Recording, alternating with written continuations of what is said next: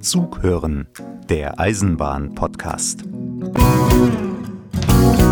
Herzlich willkommen zum ersten Zug hören Eisenbahn-Podcast mit Informationen und Geschichten rund um die Eisenbahn.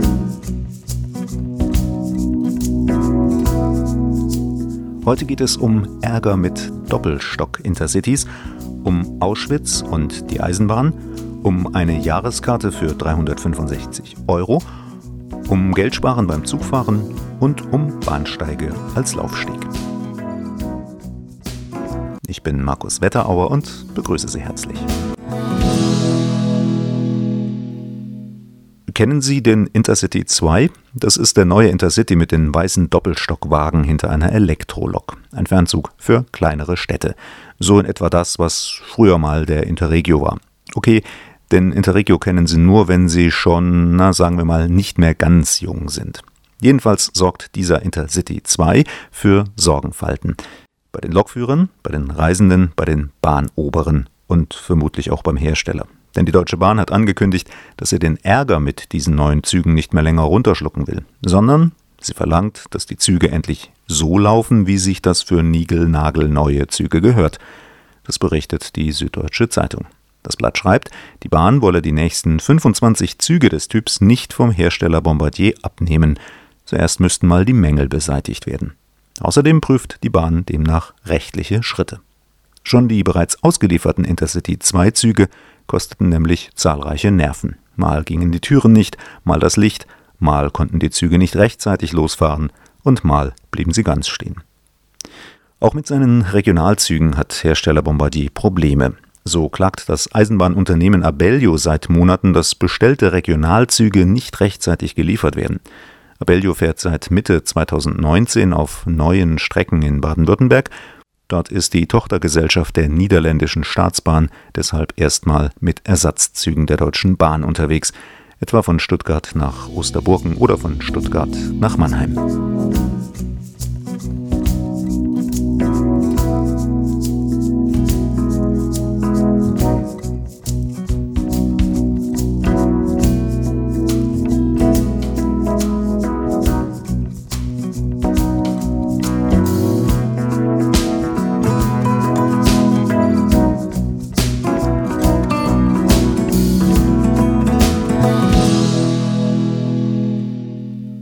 Vor 75 Jahren ist das Vernichtungslager Auschwitz befreit worden. Und ja, auch die Vernichtungslager der Nazis haben etwas mit Eisenbahn zu tun. Denn ohne Züge wäre die Tötung von Menschen in diesem Ausmaß nie möglich gewesen. Es waren die Züge der Reichsbahn, die die Menschen in die Lager brachten. Einen eindrücklichen Zeitzeugenbericht dazu dokumentiert die Hörbuchreihe Zughören, Folge 8. In dem Hörbuch kommt einer der Deportierten zu Wort. Noah Klieger. Und in Gleiwitz wurden wir einwagoniert nach dem Marsch der letzten Überlebenden aus Auschwitz, der in die Geschichte eingegangen ist unter dem Namen der Todesmarsch, weil von 57.000 weniger als 20.000 irgendwo in dem deutschen Lager im Reich angekommen. Also wir wurden dort einwagoniert und waren zehn Tage unterwegs in offenen Güterwagen. Da waren noch 150 in dem Güterwagen. Und natürlich, man braucht keine große Fantasie, um zu verstehen, dass es keinen Platz gibt für 150 in dem Güterwagen, noch nicht mal zum Stehen. Und dann kam tatsächlich, was kommen musste. Die noch Schwächeren sind einfach umgekippt und wir haben auf denen gestanden. Und dann sind sie natürlich erstickt. Und nach einer gewissen Zeit, da war der Boden mit einem Leichenberg bedeckt und da haben wir gesessen auf den Leichen. Das waren zehn Tage, bis ich dann nach Dora gekommen bin. Das war der Transport von Gleiwitz nach Dora in den Güterwagen ohne Verpflegung. Wir hatten weder Wasser noch, noch, äh, noch irgendwas zu essen. Das ist der zweite Transport mit Eisenbahnen. Auch die Deutsche Bahn erinnert an die Opfer des Holocaust als Nachfolgeunternehmen der Reichsbahn. Bahnchef Richard Lutz spricht von einer beschämenden Rolle der Reichsbahn und von einer immerwährenden Verantwortung, die Erinnerung an die Verbrechen im Nationalsozialismus wachzuhalten. Damit macht auch Lutz klar, die Erinnerungskultur muss bleiben, wie sie ist, immerwährend. Eine Wende darf es nicht geben. Sobald man anfängt zu relativieren, hat man schon verloren. Wie in Wien. 365 Euro zahlen und ein Jahr lang Bus und Bahn fahren, so viel man will. Das Wiener Modell wird auch immer wieder für Deutschland gefordert, damit mehr Leute das Auto stehen lassen und sich umweltfreundlicher bewegen. Der Verband Deutscher Verkehrsunternehmen VDV hat diesem Vorschlag aber eine klare Absage erteilt, denn mit einer solchen billigen Jahreskarte würden den Unternehmen die Einnahmen wegbrechen, um mindestens 4 Milliarden Euro im Jahr rechnet der VDV vor. Gleichzeitig würden die Kosten steigen, weil mehr Fahrgäste zu befördern sind. Dann müssten nämlich neue Busse, Straßenbahnen und Züge gekauft werden. Die Krux bei der ganzen Sache liegt ohnehin woanders, denn die Umsteiger sind nicht in erster Linie Leute, die ihr Auto stehen lassen, sondern Fußgänger und Radfahrer. Und damit ist der Klimaeffekt von der 365-Euro-Karte gleich Null. Deshalb will der Verband der Verkehrsunternehmen lieber sein Angebot verbessern und neue Busse und Bahnen öfter fahren lassen, sonst sind sie zu voll. Und dann steigt keiner gerne ein oder um. Tariftipp: Zugfahren und Geld sparen. Über Nacht Zug fahren und Geld sparen. Das geht, wenn man dadurch eine Übernachtung im Hotel spart, zum Beispiel bei der Fahrt in den Urlaub. Egal ob von Mannheim nach Wien, von Berlin nach Zürich oder ganz neu von Brüssel oder Aachen nach Augsburg oder München im Nachtzug. Allerdings wird die Nachtzugfahrt teuer bei Abfahrten Freitag, Samstag, Sonntag. Die österreichischen Bundesbahnen ÖBB haben an diesen Tagen manche der billigeren Fahrkarten bei ihren Nachtzügen, den Nightjets, gar nicht im Angebot denn die Züge werden auch so voll. Wenn Sie es also einrichten können, dann fahren Sie lieber Dienstag, Mittwoch oder Donnerstag. Das ist in der Regel viel billiger. Weil die Züge nicht so voll sind, ist auch das Reisen angenehmer. Ein Schnarcher weniger im Abteil, ein Platz mehr für den Koffer. Ein Preisbeispiel. Paris-Mailand im Tello-Nachtzug der italienischen Staatsbahn kostet im Liegewagen unter der Woche ab 29 Euro. Am Wochenende schnell das Fünffache. Plätze können Sie für diesen Zug im guten Reisebüro Ihres Vertrauens buchen oder im Internet Ihrer Wahl unter tello.fr.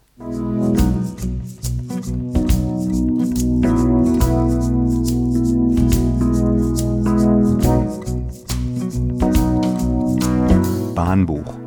Lesestoff für und über Züge.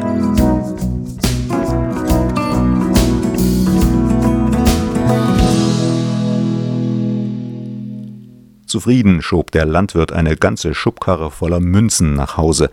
Das Geschäft hatte sich gelohnt. Der gute Mann hatte 1865 für den Bau der Bahnstrecke von Jagstfeld nach Osterburgen vier Morgen Land an die königlich württembergische Staatseisenbahn verkauft. Dafür bekam er 3500 Gulden. Und weil es damals weder Geldscheine noch Überweisungen gab, karrte der Mann die Münzen eben mit dem Handwagen heim. Das Verrückte an der Geschichte, eigentlich hatte gar niemand die Absicht, diese Bahnstrecke im Grenzgebiet zwischen dem damaligen Königreich Württemberg und dem Großherzogtum Baden zu bauen. Wieso die Linie dann trotzdem gebaut wurde und zum Erfolg wurde, das erzählt ein neues Buch. Gleise in die weite Welt heißt es. Die Leser erfahren, wie lange die Arbeiter beim Bau entlang der Jax, Seckach und Kernau jeden Tag schufteten, wie lange die Honoratioren bei der Einweihungsfahrt gefeiert haben, welche Anschlussstrecken geplant und welche dann doch nicht gebaut wurden. In dem Buch wird außerdem berichtet, wieso die kleinen Landbahnhöfe allesamt einen so wohltuenden Eindruck machen, warum die ersten Dampfloks nicht mit Kohle geheizt wurden, wie die Strecke von Osterburgen nach Jaxtfeld Teil der wichtigsten Nord-Süd-Verbindung im ganzen Land wurde, nämlich von Berlin über Erfurt nach Stuttgart und weiter nach Zürich, Mailand und Rom, und wie ein aufmerksamer Bahnwärter ein Zugunglück in letzter Sekunde verhinderte. Die Bahn beschäftigte dort einfache Arbeiter und vornehme Beamte. Mit ihr fuhren Bauern, Bürger und der Kaiser. Und ihre Güterwaggons transportierten fast alles: Autos, Atommüll und adlige Knochen. Nachzulesen in dem neuen Buch Gleise in die weite Welt. 150 Jahre Eisenbahn Jagstfeld-Osterburgen. Das Paperback hat 100 Seiten, fast 100 Fotos, Tabellen, Dokumente und Zeichnungen, davon die Hälfte in Farbe. Es kostet 14,99 Euro.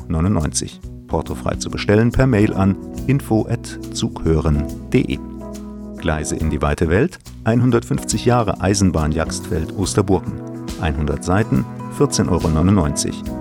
Portofrei zu bestellen per Mail an info@zughören.de. Der Bahnsteig ist auch immer ein bisschen Laufsteg, sehen und gesehen werden. Wenn Sie dort unterwegs sind, können Sie Leute beobachten und zwangsläufig natürlich auch selbst beobachtet werden. Dasselbe gilt übrigens auch für Züge. Gehen Sie mal von vorne bis hinten durch einen Zug durch, dann merken Sie, was ich meine. Was für Reisende gilt, gilt selbstverständlich auch für das Zugpersonal, für Schaffner. Vielleicht sogar noch ein bisschen mehr, sowohl auf dem Bahnsteig als auch im Zug, denn Schaffner repräsentieren das Unternehmen, für das sie pfeifen. Deshalb hat die Deutsche Bahn ihren Schaffnern auch neue, schicke Uniformen verpasst. Obwohl Uniform heißt das wahrscheinlich schon lange nicht mehr. Entworfen hat die neue Bekleidung nämlich ein Modedesigner, Guido Maria Kretschmer. Ab sofort probieren 43.000 Eisenbahner ihre neuen Sachen an, damit sie auch gut passen. Es gibt sie in Größe 32 bis 62, also von XXS bis XXXXXL. Dann wird bestellt und hergestellt und ab August sind sie dann auf dem Laufsteg, in Zügen und auf Bahnsteigen und hinter den Fahrkartenschaltern zu sehen. In edlem Blau und Burgunderrot. Schick sind sie, die Sachen, wenn ich das mal sagen darf, als jemand, der sich in Sachen Mode nicht sonderlich gut auskennt. Aber ich habe eine Anmerkung zu machen. Das neue Burgunderrot passt überhaupt nicht zum DB-Rot. Beide Rots beißen sich regelrecht. Hoffentlich müssen deshalb nicht alle Züge umlackiert werden.